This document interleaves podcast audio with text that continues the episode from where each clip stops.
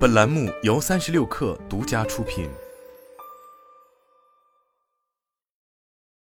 本文来自新周刊。横店是个好地方，这里有广州街、香港城，你可以一天逛完秦朝、民国和现代。头牌景区明清宫苑是造成者炸毁了十三座小山峰后，一比一复刻故宫而成的。汉服街拍清朝公主旗袍写真，里面要什么都有。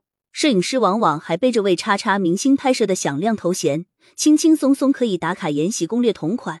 听闻最多的时候，横店有一千多家影视公司，依托数量庞大的群演。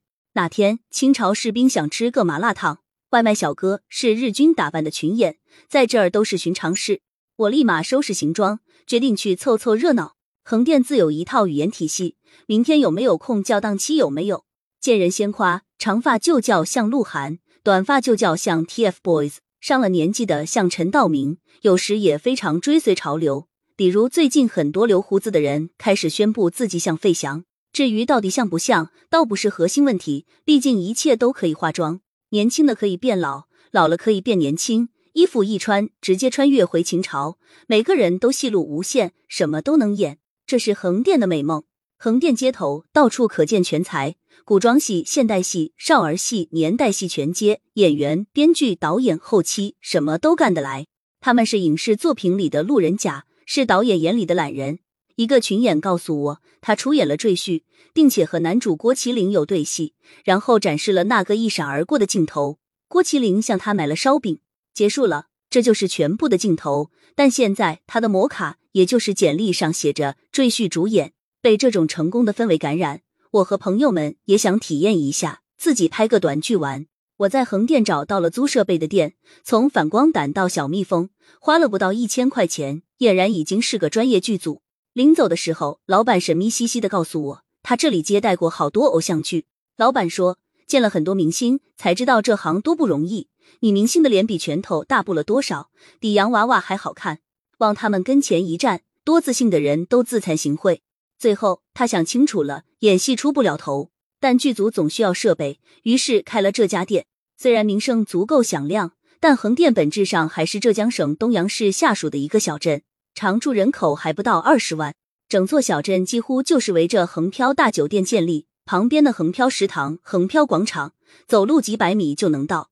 即便吃到最远的秦王宫，也不过几公里，有辆电瓶车就能恣意穿行。但几乎每天都有新人来到这里，人们管横店叫大横国。一年几百个剧组在这里开张，做道具的、做服装的、做盒饭的，整个国度都围绕影视而存在。生活在这里的人有不少是一边接戏一边送着外卖跑着滴滴。横店步行街是我见过最热闹的地方，全中国可能也就长沙的假明星天团及贵州的广场舞天团能与这里汇聚的人群相较。来自各个年代的人都在这里唱歌跳舞争辩，所有人的信仰与幻想都凝聚在同一片平等开放的时空之中。古希腊阿果拉广场式的城邦精神，竟在横店也有所体现。和众多资格证需要考试不一样，在横店当群演的门槛很低，只要年龄在十八至六十岁，缴纳十元工本费，提供租房证明和身份证，就能获得一张演员证，正式宣布自己成为演员。这主要是因为横店演戏的难度太低，大部分群演最大的作用是凑人头，不需要演技。群演大都是被虚化的背景，走路躺尸都行。有些老群演最喜欢接演尸体的活儿。躺着甚至睡着就能把钱挣了。如果需要往脸上抹血浆，还能再加价二十元。但是他们往往会把这笔钱尽快花掉，破财消灾，去去晦气。剧组偶尔临时缺人，会到演员工会拉群演，这叫捡鸽子。早些年抗战剧霸屏的年代，横店一年杀十一鬼子。后来古装剧风靡，又十个人中九个穿着汉服。据说那个年头跑群演，只要你想拍戏，档期能够每天排满。足够勤快的，一个月跑下来能有大几千。但如今随着限股令的发布，开机的剧组少了，想要角色得靠墙，或者就来演员工会等鸽子。我在演员工会坐着，一个路过的人停下来问我：“你是刚来的？”半个小时后，他拉我进了横店青年演员群、横店模特群。我很想学吊威亚，在演员工会宣布这个消息后，我立马成了待宰的肥羊。四个人围过来，要带我去他们兄弟的工作室。最终，我选择跟一位外卖员去瞅瞅行情，因为他有电瓶车。我正准备咨询吊威亚的事情，他突然问：“你想红吗？”这位外卖小哥声称可以帮我包装一下，把我送到香港去领奖。如果不贵的话，我的确有兴趣。倒是没有一夜成名的美梦，只是想看看野鸡奖项的魔幻现场。但就在我开开心心的发了朋友圈后，另一位横漂马上评论：“你快把他删了吧，这就是个骗子。”他发来聊天记录，这位声称把我送去领奖的成功人士，上个月跟人家借钱没还，身份证被发在了各大群聊里。我赶紧找机会溜了，早已经忘了一个小时前的目的学威亚。但横店就是这样，每个人说的话都半真半假。你必须多长个心眼，比如我在这儿认识的另一个人，且管他叫大明星。大明星五十岁了，留胡子，墨镜一摘，往沙发上一坐，两腿岔开，皮包放在旁边，皮鞋擦得锃亮。他同我倾诉自己的烦恼，有个重庆的剧组，一点五万一天，非得邀请他，没档期啊。他忙得很。大明星说，有大型史剧的副导演亲自给他打电话，称呼他为钟老师。到了剧组。副导演还得把他带到化妆间，桌子上摆着葡萄，服装上挂着他的名字。他随时做好了马上成名的准备，为此还学了相声、小品、朗诵、竹笛、书法、萨克斯。可能因为把我当朋友了，他还语重心长的分享了一些人生道理。得厚积薄发，不然等到你高光时刻 hold 不住怎么办？横店一梦，演戏和现实之间的界限也就变得模糊了。就像一位老横漂告诉我，他有一个朋友。每次见面都得谈上亿的项目。另一位朋友每天带着中华烟出门，见人就分钱进账了，现在有九千万。一位朋友说道：“但他在横店的出租屋三百五十块钱一个月，跟收破烂的差不多，房子像快塌的一样。”另一位朋友无情拆穿道：“想象中一个影视城应该是帅哥美女扎堆，满大街都是年轻的面孔，但横店大多数时候人们都只是穿着拖鞋和大裤衩。”骑着小电驴在大街上闲逛，横店提供的是一种小尺度的生活。城市不大，人口不多，去哪都能遇到熟人。有天早上我去买菜，对面走过来一个帅哥，身高一点八五米，一身腱子肉。我跟着帅哥到了横漂广场，他开始在广场的健身器材上健身。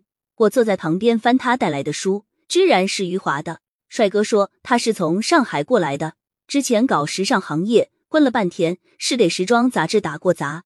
他说自己在那个圈子里很是格格不入，每天除了在咖啡杯里打转就是累，干脆辞职了。辞职以后，他退了上海的房子，花十分之一的钱在横店住下，每天打游戏，早晨傍晚就来广场健身，卷不动了。帅哥说：“广场也能健身，那我干嘛花很多钱去健身房呢？”但在上海，你没办法去广场上健身。大城市的互联网公司有三十五岁红线，但在横店工作却不看年龄，只要你想干就饿不死。在这一点上，横店成了难得平等的地方。而从另一角度看，横店的职场其实相当规范。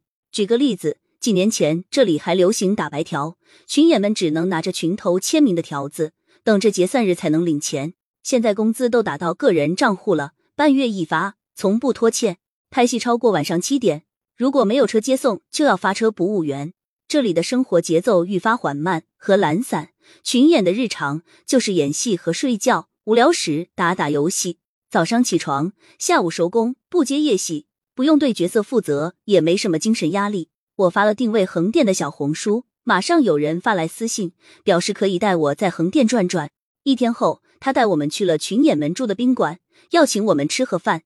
我在楼下等着，十几分钟后。他拎着三份盒饭出现了，在横店这种行为叫扫楼，去一些剧组住的楼里找他们没吃完的饭。没有想到盒饭非常好吃，朋友安静的蹲在地上吃了五分钟之后说：“这也太好吃了吧！你的青椒能给我吃吗？”我们全都吃完了。我在想，这里一定有靠扫楼解决一日三餐的人。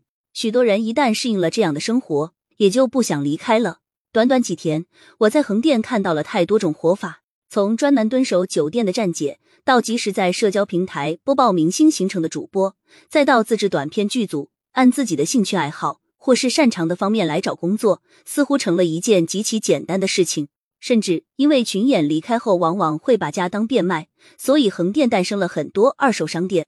投入十块钱可以在这买一个包一双鞋，老板没准会好心的再送个脸盆，两百块钱足够置办全屋。新来的横漂从此便能在横店立足。许多在其他城市生活落魄的人也会来到横店重找尊严。明星、镜头、粉丝、廉价的盒饭、躺在地上的尸体，一切混杂的气质，让横店俨然成了一座迷人的乌托邦。